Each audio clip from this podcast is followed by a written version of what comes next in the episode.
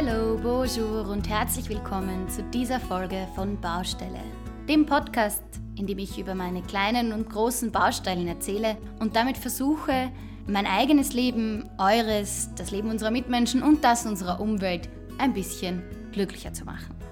Für alle, die mich noch nicht kennen, mein Name ist Theresa und ich freue mich, dass du zuhörst. In meinem Alltag spreche ich regelmäßig Englisch und Deutsch. In der Schule habe ich Spanisch gelernt meine Spanischkompetenz ist aber bedingt gut. Da hier in Ottawa sehr viel zweisprachig passiert, versuche ich jetzt gerade Französisch zu lernen. Auf Basis meiner eigenen Sprachgeschichte, aber auch meines multilingualen Alltags und meiner jahrelangen Erfahrung als Deutsch als Zweitsprachen- und Deutsch als Fremdsprachenlehrerin, möchte ich in dieser Folge über das Thema Sprache sprechen. Genauer gesagt möchte ich darüber reden, warum es sich eigentlich lohnt, eine andere Sprache zu lernen, wo man am besten beginnt, was man braucht und wie man auch, wenn man das Gefühl hat, dass man ein Plateau erreicht hat und nicht mehr weiterkommt, immer noch mehr lernen kann. Also, los geht's!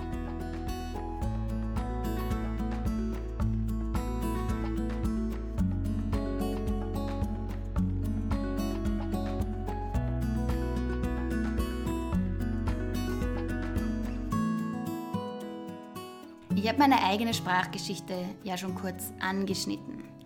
Mein Alltag ist ganz oft mit unterschiedlichen Arten von Mehrsprachigkeit konfrontiert.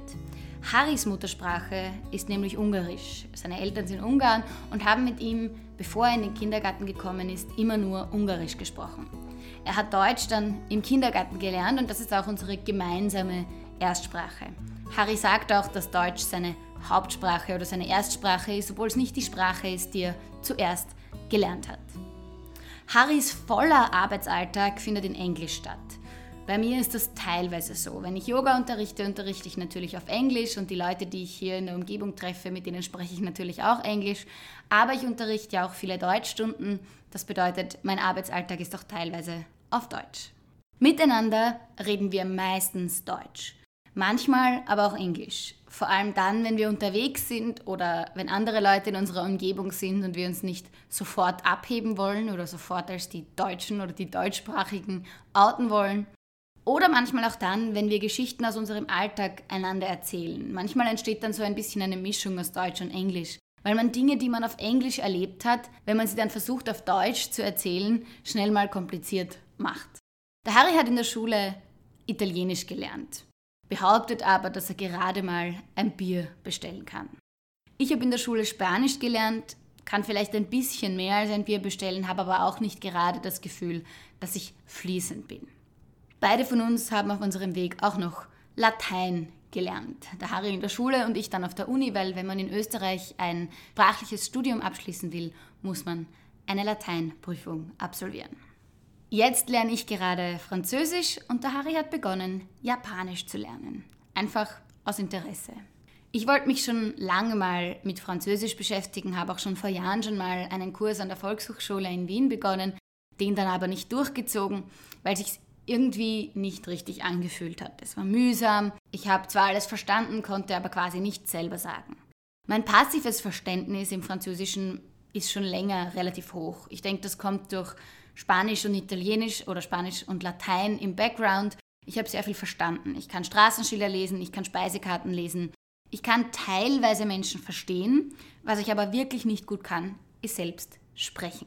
Und genau das ist jetzt mein neues Ziel, zu lernen, besser auf Französisch kommunizieren zu können. Und mit den neuen Strategien, die ich jetzt verfolge, habe ich auch das Gefühl, ein bisschen ein Erfolgserlebnis zu haben. Jedes Mal, wenn ich mich hinsetze und Französisch übe, erkenne ich mehr oder kann ich mehr selbst produzieren. Und das gibt mir ein Erfolgserlebnis. Und das bringt mich auch schon zu dem Punkt. Gründe, warum es sich lohnt, eine neue Sprache zu lernen. Für mich ist es definitiv das tägliche Erfolgserlebnis. Es ist etwas, das ich abhaken kann, das ich schaffe, das ich relativ leicht machen kann und ein Punkt auf meiner Liste. Auf der anderen Seite ist das Lernen einer neuen Sprache auch vielleicht produktives Prokrastinieren. Das heißt, wenn man eine Pause braucht von dem, was man gerade macht, kann man einfach mal zehn Minuten in seine Sprache, die man gerade lernen will, investieren. Hat zwar irgendwie Zeit verschwendet, aber hat zumindest etwas Sinnvolles gemacht. Aber es gibt noch andere richtig gute Gründe, warum es sich lohnt, eine andere Sprache zu lernen. Auf der einen Seite lässt es einen intelligenter und auf der anderen Seite aber auch interessanter sein. Intelligenter im Sinne von, unser Gehirn ist keine endliche Ressource, sondern ist eine unendliche Ressource. Das heißt, es ist im Gehirn nicht so, dass man immer, wenn man etwas Neues lernt, etwas Altes vergessen oder löschen muss, sondern unser Gehirn kann unendlich viele Vernetzungen erstellen. Und umso mehr Vernetzungen, umso mehr Möglichkeiten, umso mehr Intelligenz. Aber abgesehen davon kann es auch nach außen hin sinnvoll sein, eine neue Sprache zu lernen. In den USA sind 75 Prozent der Amerikaner monolingual. Das heißt, wenn man als Amerikaner eine zweite Sprache spricht, ist man schon unter den Top 25 Prozent, wenn es um sprachliche Kompetenz geht.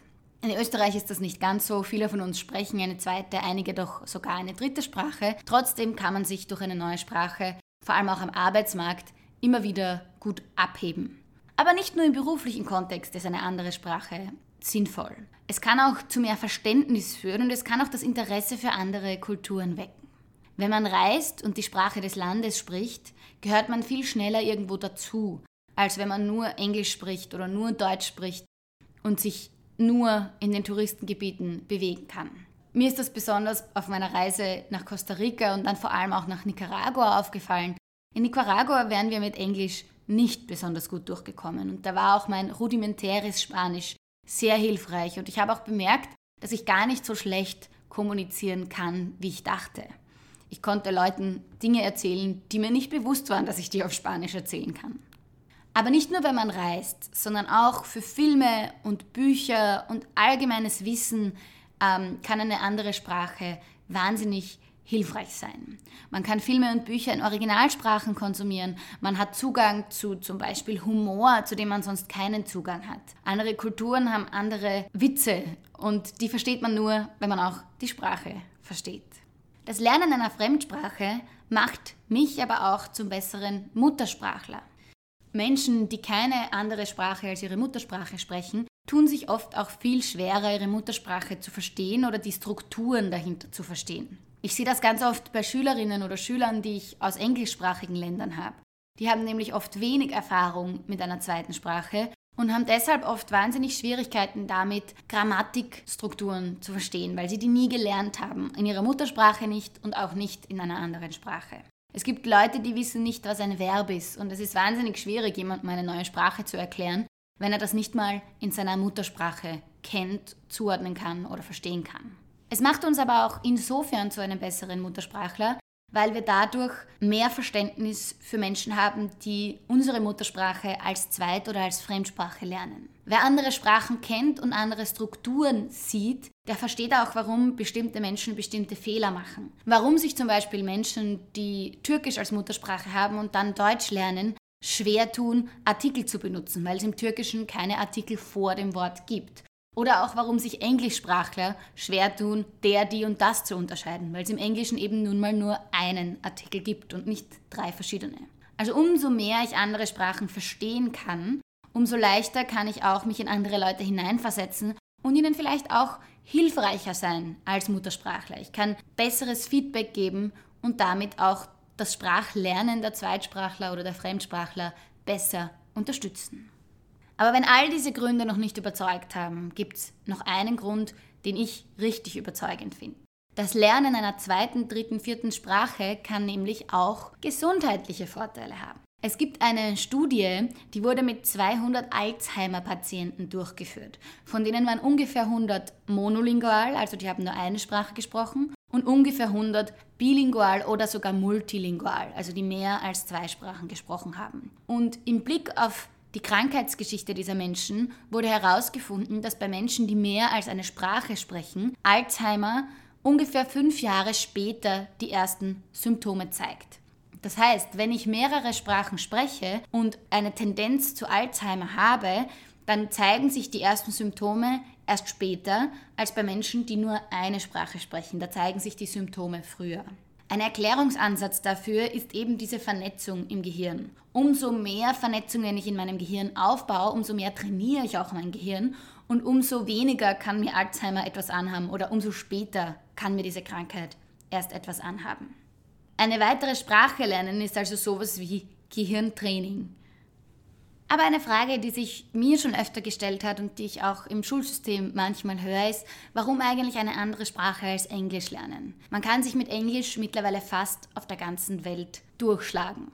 Aber es gibt auch da ein paar Gründe, die ich gerne erwähnen möchte. Erstens habe ich eine kleine Geschichte. Als ich voriges Jahr im November, also im November 2018 in Japan war, bin ich für einen Aufenthalt in einem Zen-Kloster in der Nähe der Stadt Oita auf die südlichere Insel Japans, also es gibt ein paar große Inseln und die südlichste große Insel ist Kyushu, geflogen.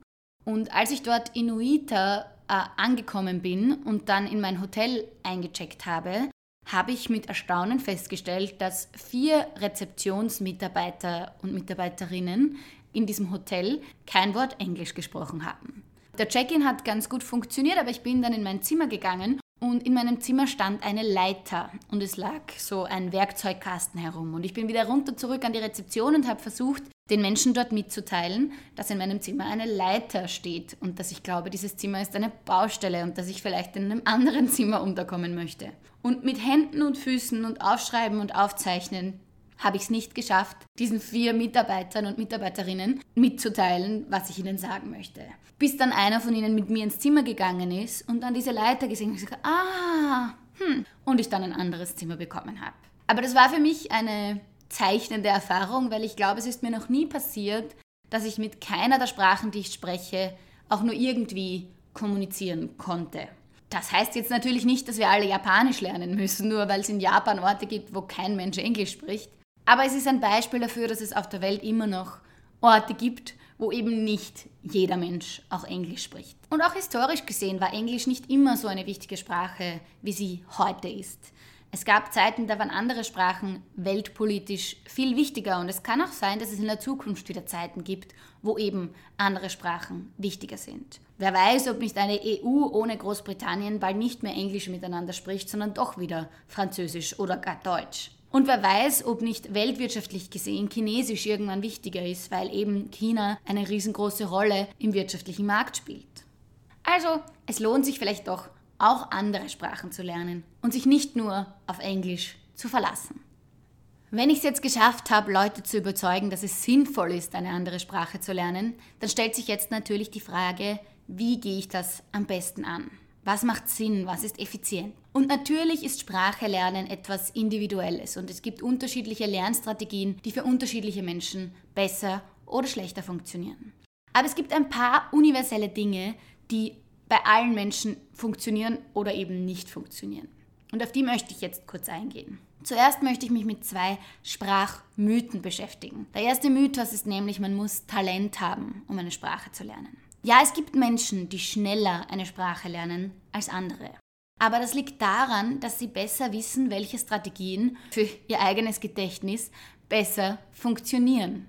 Die meisten Sprachlernsysteme, die es in unseren Breiten so gibt, sind nämlich vor allem visuell oder auditiv aufgebaut, das heißt mit Sehen oder Hören verbunden. Und wenn man jemand ist, der ohnehin besser auf diesen zwei Kanälen lernt, tut man sich wahrscheinlich auch leichter mit dem angebotenen Lernsystem tatsächlich eine Sprache zu lernen. Aber es gibt viele, viele Möglichkeiten und dementsprechend kann jeder Strategien finden, die funktionieren. Man muss halt ein bisschen experimentierfreudig sein und sich auch darauf einlassen. Der zweite Punkt oder der zweite Mythos, auf den ich eingehen will, ist die Umgebung. Es ist natürlich hilfreich, sich in einer Umgebung aufzuhalten, in der die Sprache, die man lernen möchte, auch gesprochen wird. Es macht Sinn, diese Sprache zu hören, versuchen, zu versuchen, in dieser Sprache zu kommunizieren. Aber es funktioniert nicht, einfach nur einen Menschen in ein neues Land zu setzen, der kein Wort versteht, der keine Ahnung hat und einfach sagen, lern die Sprache. Nur aus der Umgebung heraus kann der Mensch als Erwachsener nicht so gut lernen. Für Babys funktioniert das. Das ist genau das, wie Babys lernen, nämlich aus Intuition heraus oder aus Instinkten heraus. Das ist genauso wie wenn ich ein Baby ins Wasser lege, dann wird es vermutlich beginnen zu schwimmen. Wenn ich einen erwachsenen Nichtschwimmer ins Pool schubse, wird er eher ertrinken, als plötzlich schwimmen zu lernen. Es gibt viele Menschen, die seit Jahrzehnten in anderen Ländern oder an, an anderen Orten wohnen und trotzdem kein Wort von der Landessprache verstehen. Und da fehlt es an ein paar Keypunkten, auf die ich jetzt eingehen möchte. Zu Beginn ist es natürlich wichtig, dass man die Sprache auch lernen möchte und man weiß, warum man sie eigentlich lernen möchte.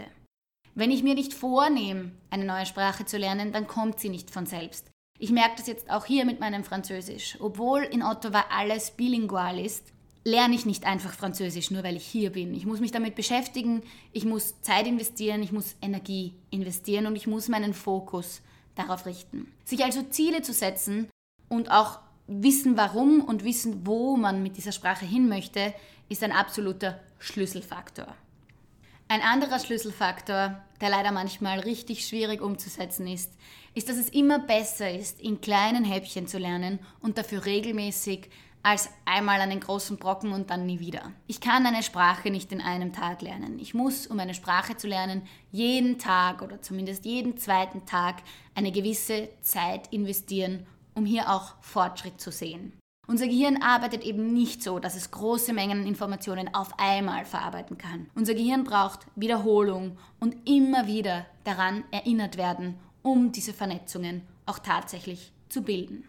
Und etwas, das da nicht nur fürs Sprachelernen gilt, ist diese Idee der Microhabits. Man muss sich diese Routinen so klein oder so einfach machen, dass man sie immer machen kann, dass es gar keinen guten Grund gibt, um sie nicht zu machen. Für mich ist zum Beispiel klar, 10 Minuten am Tag muss ich schaffen. Dementsprechend kann das ein kleiner Brocken sein, den ich einfach mal mache. Und wenn es dann läuft, dann mache ich vielleicht noch 10 mehr. Aber wenn nicht, dann bleibe ich bei 10. Und dann sind 10 Minuten am Tag das, was ich investieren kann. Das kann für dich nach sehr wenig klingen, das kann für dich aber auch nach sehr viel klingen. Und wenn 10 Minuten für dich nach zu viel klingt, dann mach 2 Minuten. Setz dich in der Früh aufs Klo und mach 2 Minuten neues Vokabeltraining. Oder verbinde diese Microhabits mit Routinen, die du schon hast. Beim Zähneputzen kannst du Vokabeln üben, beim am Klo sitzen kannst du Vokabeln üben, während der Kaffee kocht kannst du Vokabeln üben. Man kann es immer mit irgendwas in Verbindung bringen. Und so bleiben diese Routinen auch am leichtesten im Alltag hängen. Und noch ein anderer universeller Punkt ist, dass man am besten lernt, wenn man glücklich, entspannt und neugierig ist. Und dass man am schlechtesten lernt, wenn man frustriert ist oder sich ärgert. Und das ist leider oft ein Problem mit unserem Schulsystem. In unserem Schulsystem geht es oft um die Noten. Wir haben manchmal Lehrer, die sagen, ich gebe dir die schlechte Note, damit du motiviert bist und dann mehr lernst. Mir ist das zumindest passiert in Spanisch in der Oberstufe. Und es liegt auch ein wahnsinniger Fokus auf Fehlern. Es geht im Schulunterricht ganz selten darum, dass man sich ausdrücken kann oder dass das Gegenüber versteht, was man sagen will, sondern es geht meistens darum, dass man die perfekte Satzstruktur bildet und dass alles hundertprozentig so stimmt, wie es sein soll. Und ich kann einen noch so schönen Satz sagen, wenn ein Fehler drinnen ist, dann ist es ein falscher Satz. Und das ist leider ein Problem, weil das bildet Frust. Und Frust ist nicht die beste Voraussetzung, um zu lernen. Unser Gehirn funktioniert besser, wenn es glücklich und entspannt ist, als wenn es frustriert und verärgert ist. Gerade wenn man im Schulsystem steckt oder Kinder hat, die im Schulsystem stecken, ist es wahrscheinlich leider nicht so einfach, diesen Frust loszuwerden. Aber man kann zumindest selbst versuchen, den Fokus weg vom Perfektionismus zu legen. Es geht nie darum, dass man alles zu 100% versteht oder dass man alles hundertprozentig richtig ausspricht oder richtig macht. Es geht darum, dass man das große Ganze sieht, dass man immer mehr Verständnis für die Sprache schafft und dass man auch selbst immer mehr produzieren kann, egal ob mit Fehlern oder ohne. Das Ziel ist, fürs erste Mal verstanden zu werden und zu verstehen und nicht perfekte Grammatik anzuwenden. Das Lernen einer neuen Sprache findet auf vier Ebenen statt. Eine Ebene ist Wortschatz und Vokabeln. Eine zweite Ebene ist Grammatik und Struktur die dritte Ebene ist passives Sprachverständnis, also verstehen, was Muttersprachler sagen. Und die vierte Ebene ist aktives Sprechen oder Schreiben, also der kreative Prozess in der Sprache. Die meisten Sprachkurse in der Schule und leider auch in dem Unterricht, den ich auf Deutsch oft gebe, fokussieren sich da ein bisschen falsch. Die verlieren den wesentlichen Fokus. Wenn ich zum Beispiel Schülerinnen und Schüler auf B1-Niveau bringen möchte oder muss, dann muss ich Ihnen zum Beispiel das Plusquamperfekt im Deutschen beibringen. Für alle, die jetzt feststellen, dass ihre Deutsch-Grammatikkenntnisse nicht so gut sind, das Plusquamperfekt ist die Vorvergangenheit und wäre zum Beispiel in einem Satz wie Ich hatte schon gefrühstückt, als er aufgestanden ist. Also dieses hatte schon gefrühstückt, hatte gefrühstückt ist die Vorvergangenheit und das Plusquamperfekt und wird in Sätzen benutzt, die mit der Vergangenheit, also mit Perfekt oder Präteritum in Verbindung stehen. So viel dazu. Regel schön und gut. Es ist auch wichtig, dass ein Zweitsprachler oder ein Fremdsprachler in Deutsch versteht, wo, wann, was passiert ist, wenn jemand im Plusquamperfekt kommuniziert. Aber wenn wir uns jetzt mal ganz ehrlich sind, ich habe keine Ahnung, wann ich zuletzt in einer normalen Konversation das Plusquamperfekt benutzt habe. Und genauso relevant ist es eben auch. Und das ist halt eben das Problem mit diesem Sprachkurssystem, dass viele Dinge, die nicht wesentlich sind, zu früh gelehrt werden. Das muss so sein, damit es für die Prüfungssysteme passt. Aber wenn ich jetzt eine Sprache nur lerne, um sie besser zu verstehen und auch sprechen zu können, dann stellt sich die Frage, ob ich mich auf diese Dinge fokussieren muss oder ob ich gewisse Dinge auch einfach auslassen kann, weil die einfach viel zu irrelevant sind. Es ist einfach völlig egal, ob ich im Plusquamperfekt sprechen kann oder nicht für eine Alltagssprache Deutsch. Und genau solche Dinge gibt es auch in anderen Sprachen mit einfach mega irrelevanten Dingen, auf die viel zu früh der Fokus gelegt wird. Und wenn wir jetzt drauf schauen, wie ein Kind eine Sprache lernt oder ein Baby eine Sprache lernt, dann ist das nicht mit Regeln und nicht mit komplexen Grammatikstrukturen, sondern dann passiert das durch Hören, Nachahmen, Experimentieren und im besten Fall durch Respekt und Aufmerksamkeit und einen angepassten Schwierigkeitsgrad von den Menschen, die dem Kind die Sprache lernen. Das heißt, als Elternteil oder auch als jemand, der versucht, Zweitsprachler oder Fremdsprachler auf ihrem Weg eine Sprache zu lernen, zu unterstützen, ist am wichtigsten, dass man nicht jeden kleinen Fehler ausbessert. Denn so lernt unser Gehirn nicht. Unser Gehirn lernt durch Ausprobieren, Ausprobieren, Ausprobieren und schauen, ob es verstanden wird und schauen, was es verstehen kann. Und dieses Vertrauen muss man auch irgendwie aufbauen, wenn man von jemandem oder mit jemandem eine Sprache lernen möchte. Dass man eben nicht Angst hat vor jedem kleinen Fehler, den man machen könnte. Kleine Kinder lernen also eine Sprache vorrangig durch Hören und durch eine Motivation zu verstehen und verstanden zu werden. Sie sammeln zuerst einen passiven Wortschatz, also sie können mehr verstehen, als sie sagen können, aber beginnen dann relativ schnell auch zu experimentieren und versuchen, diese Worte nachzusagen und in Konstruktionen zu bringen. Sie beginnen Strukturen zu sehen und Besonderheiten zu hören und versuchen dann auch diese selbst anzuwenden. Und durch Rückmeldung von den Menschen, mit denen sie kommunizieren, lernen sie dann, was richtig und was falsch ist, was verstanden wird und was eben nicht. Wenn man mit einem Zwei-, Dreijährigen spricht, dann hört man vielleicht Sätze wie, da bin ich gegeht. Und das ist ganz klar, das ist eine Struktur, die das Kind kennt. Wenn ich versuche, in der Vergangenheit zu sprechen, gebe ich ein G vor das Wort und oft funktioniert es. Ich habe gesehen, ich habe gespielt, da stimmt das. Aber bei G geht stimmt es halt leider nicht. Aber wenn dann ein Erwachsener sagt, ah ja, da bist du hingegangen, hat das Kind die Möglichkeit, diese positive Rückmeldung aufzunehmen, zu verarbeiten und vielleicht beim nächsten Mal oder beim übernächsten Mal oder erst beim über über übernächsten Mal selbst richtig anzuwenden. Wir haben als Erwachsener leider nicht mehr ganz die Gehirnkompetenz, die kleine Kinder haben. Unsere Gehirne sind nicht mehr ganz so auf Lernen gepolt wie die von kleinen Kindern und deshalb ist es für uns auch ein bisschen schwieriger, eine neue Sprache zu lernen. Es dauert länger und es ist weniger effizient. Aber auch bei uns ist die Basis der Wortschatz. Die englische Sprache hat ungefähr 100.000 Wörter. Ein Muttersprachler benutzt aktiv ungefähr 15.000. Das sind nicht sehr viele im Vergleich zu den 100.000, die es gibt. Um fließend im Alltag sprechen zu können, braucht man ungefähr 2000 bis 3000 Wörter. Auch das ist jetzt keine mega große Zahl. Und mit ungefähr 500 Wörtern kann man eine solide Kommunikation aufrechterhalten. Was das jetzt bedeutet, wenn ich täglich 10 neue Wörter lernen kann dann kann ich in nicht mal zwei Monaten eine solide Konversation halten. Ich kann in nicht mal drei Monaten 75 Prozent alles Gesprochenen im Alltag verstehen und in unter einem Jahr kann ich diese Sprache quasi fließend sprechen. Fließend ist natürlich ein bisschen ein charmiger Begriff. Es gibt Menschen, die das anders kategorisieren. Aber mit 2000 bis 3000 Wörtern in einer Sprache bin ich schon ganz schön gut dabei. Und zehn Wörter am Tag klingt jetzt nicht unschaffbar. Das ist nicht super wenig, weil ich ja immer auch noch das Alter wiederholen möchte. Aber es ist auch nicht super viel. Und selbst wenn ich nur die Hälfte von dem schaffe oder jeden zweiten Tag zehn Wörter, kann ich trotzdem in relativ kurzer Zeit relativ viel über eine neue Sprache lernen. So easy das aber jetzt auch klingen mag. Unser Gehirn ist nicht darauf ausgelegt, Wörter zu lesen und sich zu merken. Um effizient zu lernen und sich auch wirklich etwas zu merken, müssen wir die Wörter mit Gefühlen, Emotionen, Vorstellungen und unseren Sinnen in Verbindung bringen.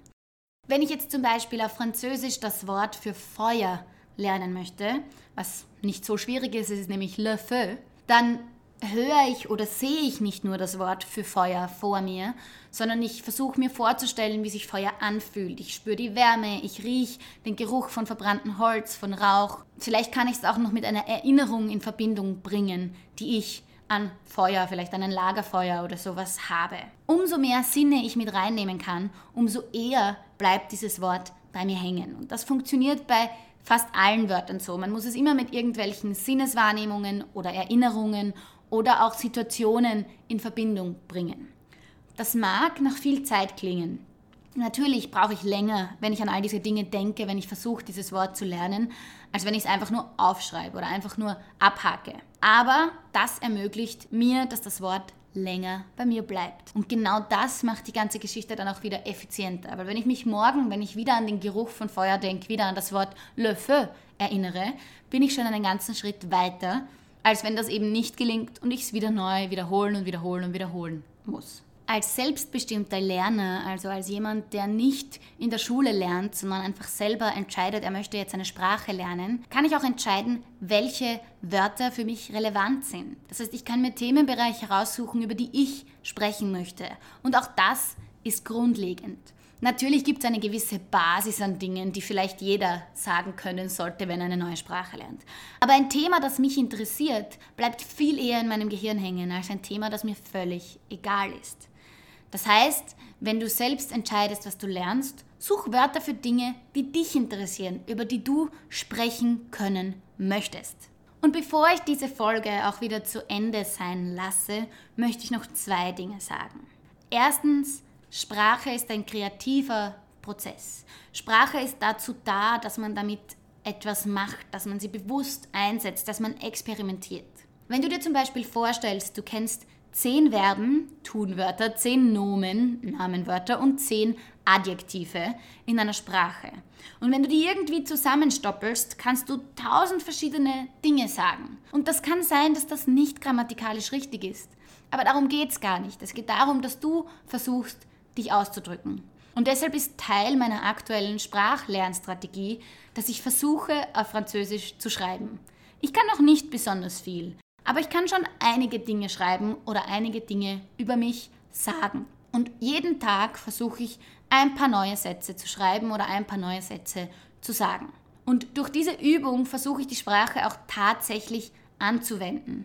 Und bei mir mag das jetzt leicht sein. Ich kann einfach über die Brücke nach Gatineau fahren und dort versuchen, auf Französisch meinen Kaffee oder mein Abendessen zu bestellen.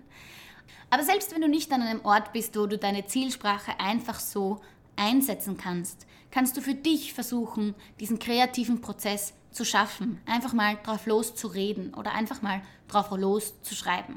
Und im Zeitalter des Internets gibt es wirklich wahnsinnig viele Möglichkeiten, Sprachen zu lernen, auch ohne an einen anderen Ort reisen zu müssen. Und es gibt auch richtig coole Möglichkeiten, um mit Muttersprachlern anderer Sprachen in Kontakt zu kommen, sich auszutauschen und miteinander mehr zu lernen. Passend zu dieser Podcast-Folge habe ich auch noch einen Blogpost geschrieben, in dem ich genau meine Strategie erläutere, in dem ich erkläre, was ich täglich mache und wie ich versuche, meine Französischkompetenz möglichst effizient zu verbessern. Also wenn dich das interessiert, dann wirf gerne einen Blick darauf. Ich habe da auch zwei, drei Studien verlinkt zum Thema Alzheimer und Bilingualismus. Das war's auch schon wieder mit dieser Folge von Baustelle. Mir hat es überraschend viel Spaß gemacht, über das Thema Sprache lernen zu sprechen. Und mich würde auch sehr interessieren, was eure Erfahrungen sind. Wie habt ihr am besten eine neue Sprache gelernt? Was würdet ihr empfehlen? Was sind eure Strategien? Oder was sind auch die Punkte, die euch richtig schwer fallen? Lasst es mich gerne wissen, schreibt mir über meine Website movebalancing.net oder folgt mir auf Instagram und schreibt mir dort oder schreibt mir eine E-Mail. All diese Möglichkeiten stehen dir zur Verfügung. Es würde mich sehr freuen, von dir zu hören. Es freut mich aber vor allem auch, dass du mir zuhörst. Bis bald!